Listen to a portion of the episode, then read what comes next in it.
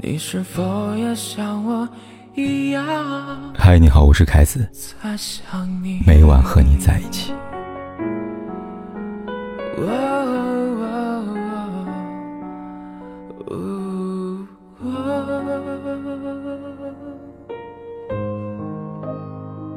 七月八号，有媒体盘点林生斌事件的时间线，从盘点中可以得知以下几个重要信息。第一，林生斌在二零一七年的七月十三号表示要成立和设立公益基金。第二，林生斌被网友指责靠消费去世妻子跟孩子所创立的品牌“童真一生”商标申请于二零一七年的十月十六号。第三，“童真一生”的品牌店正式上线在二零一九年的十月十五号。在盘点出林生斌和林生斌相关的种种料，再次引发讨论。对此，林生斌本人在微博中连发五条长文作为回应。首先是再婚问题，在有了新的感情之后，林生斌已于第一时间向岳父岳母朱小珍两位哥哥进行交代。当时朱小珍的家人对此表示并无异议。其次是赔偿金问题，百分之六十七的调解赔偿金用于偿还火灾房屋房贷等等，余下的。百分之三十三全部留给朱小珍的爸妈，家中的保时捷跑车也赠与朱小珍的爸爸，其他财产并未进行公证，也不存在要与岳父岳母对簿公堂的情况。紧接着是出轨澄清，林生斌承认和小乐相识于火灾前，但真正确定彼此的感情是在二零一九年的十一月，小乐在二零二零年的夏天因为意外怀孕，才有了女儿暖暖，不存在婚内出轨。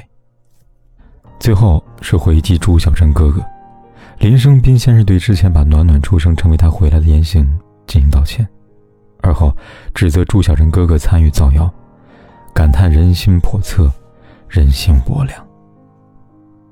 他说：“曾经和睦相处的一家人失去了纽带，亲情也变成了恨，一切比陌生人还陌生了。”至此，林生斌回应了一部分质疑。然而，网友们并不买账。在他们看来，林生斌的回应一字一句都在避重就轻。评论里，那些因同情买过童真一生服装的网友们的真正诉求，林生斌却视而不见。童真一生的基金会是否成立过？为何搜不到？童真一生的交易金的百分之十是否真的用于公益？童真一生名义筹集的善款是否涉嫌诈捐？看得出来，这些都是众多网友较为关心的问题。这些问题也都在等待林生斌的回答，但至于能不能等到，一切未知。林生斌公开指责朱小贞哥哥之后，朱小贞的妹妹发文回怼林生斌，她说：“四年了，我问心无愧，你呢？作为爸爸曾经的丈夫，你摸着良心回答，你真的不怕我报应吗？”既然这辈子做人就应该有个人样吧。显然，对于林生斌的种种回答，朱家人的内心是愤怒的。这点，在后来朱小珍哥哥的回应中也看得出来。林生斌发文三个小时后，朱小珍哥哥再次发声，他说：“我知道我是他们的哥哥和舅舅，所以过去从来不曾消费他们，今后也不想再让整个家庭陷入舆论的漩涡里。”曾经的气氛，现在看起来着实可笑。你永远无法叫醒一个装睡的人。今日如此局面之下，都无法惊醒，未来不可期。除了表达对林生斌的不知悔改的气愤之外，朱小成哥哥还在文末表示，和父母商量并征得同意，将在后期全部捐出妹妹的所有遗产。说来可敬也可叹，同是亲人。却各自站在各自的对立面，孰是孰非各执一词。很显然，多数网友是站在朱小珍哥哥这边的。就凭你不消费妹妹，我们相信你。只有家人是真心的。看完全数捐出，陌生人的我眼泪出来了。这才是真正的家人，心疼亲人，所以不可能花他的钱，太残忍了，花不了。谁真情谁假意，一目了然吧。所以，为何林生斌在公开再婚之后得女会陷入舆论风波呢？最大原因不过是因为，在此之前他设立的人设与现实极不相符。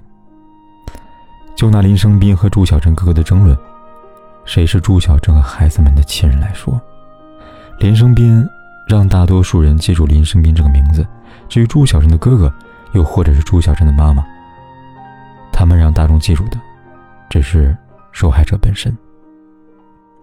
失去挚爱，悲伤难免。但要知道的是，悲伤这个情绪十分的宝贵，经不起消费，可以演一时，演不了一世。总有一天，你的悲伤会因你的表演欲而贬值。什么是真正的亲人呢？亚当·密兹凯维奇说过一句话：“未见你时，我不会悲伤，更不叹息；见到你时，也不会失去我的理智。只是太多的日子里见不到你，我的世界就像有什么东西丢失了一样。”失去亲密的人，是会有这种感觉的。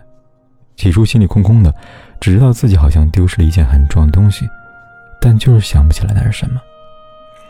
很久很久以后，才恍然大悟，那是情绪。那些因他而来而牵动的情绪，随着他的离去，一并带走。此后一段时间里，人好像行尸走肉一般，对世界失去所有的感受，只知道不停的流泪。想到宋丹丹，八年前，宋丹丹发过这么条微博，让我至今难忘。她说：“如果一个你最亲近的人死了，最初你不会那样痛，因为你缓不过神儿。过几天就明白，他死了，你悲痛欲绝。这种悲痛不用说，不用做，不用任何表演，但他的存在会让所有人感受到他，为之震撼，为之动容，为之共情。”去年三月，有“国标舞女王”之称的台湾女星刘真因病去世，留下深爱她的老公新龙和年幼的女儿，在人世间相依为命。然而难过的是，刘真走后，新龙也逐渐消失了。他不想去面对这个没有刘真的世界，偶尔出现在大众视野里，只有些怀念的文字。他说。你怎么可以走？夜太深，无睡意，脑交战，听着歌，想着妻，痛着心。为了让新龙走出丧妻的阴霾，好友吴宗宪不断的鼓励新龙复出。人活着嘛，三十前为自己活，三十后为你爱的人活。刘真走了，他和刘真的女儿还在呀。听到吴宗宪的话，新龙曾收拾好自己的情绪。打算复出，然而事与愿违。他想，但做不到。那年演唱会，新龙还是失约了。他告诉吴宗宪，自己目前的心理状况很辛苦，难过，没办法出席演唱会，还是走不出来。这时的新龙，就是宋丹丹口中失去挚爱、缓不过来的那个人。向前看这三个字说的容易，但只有身处其中。爱在其中的人，才知道有多么的艰难。这就是真正的亲人，他让你跌倒，却让你站起来，只是需要时间。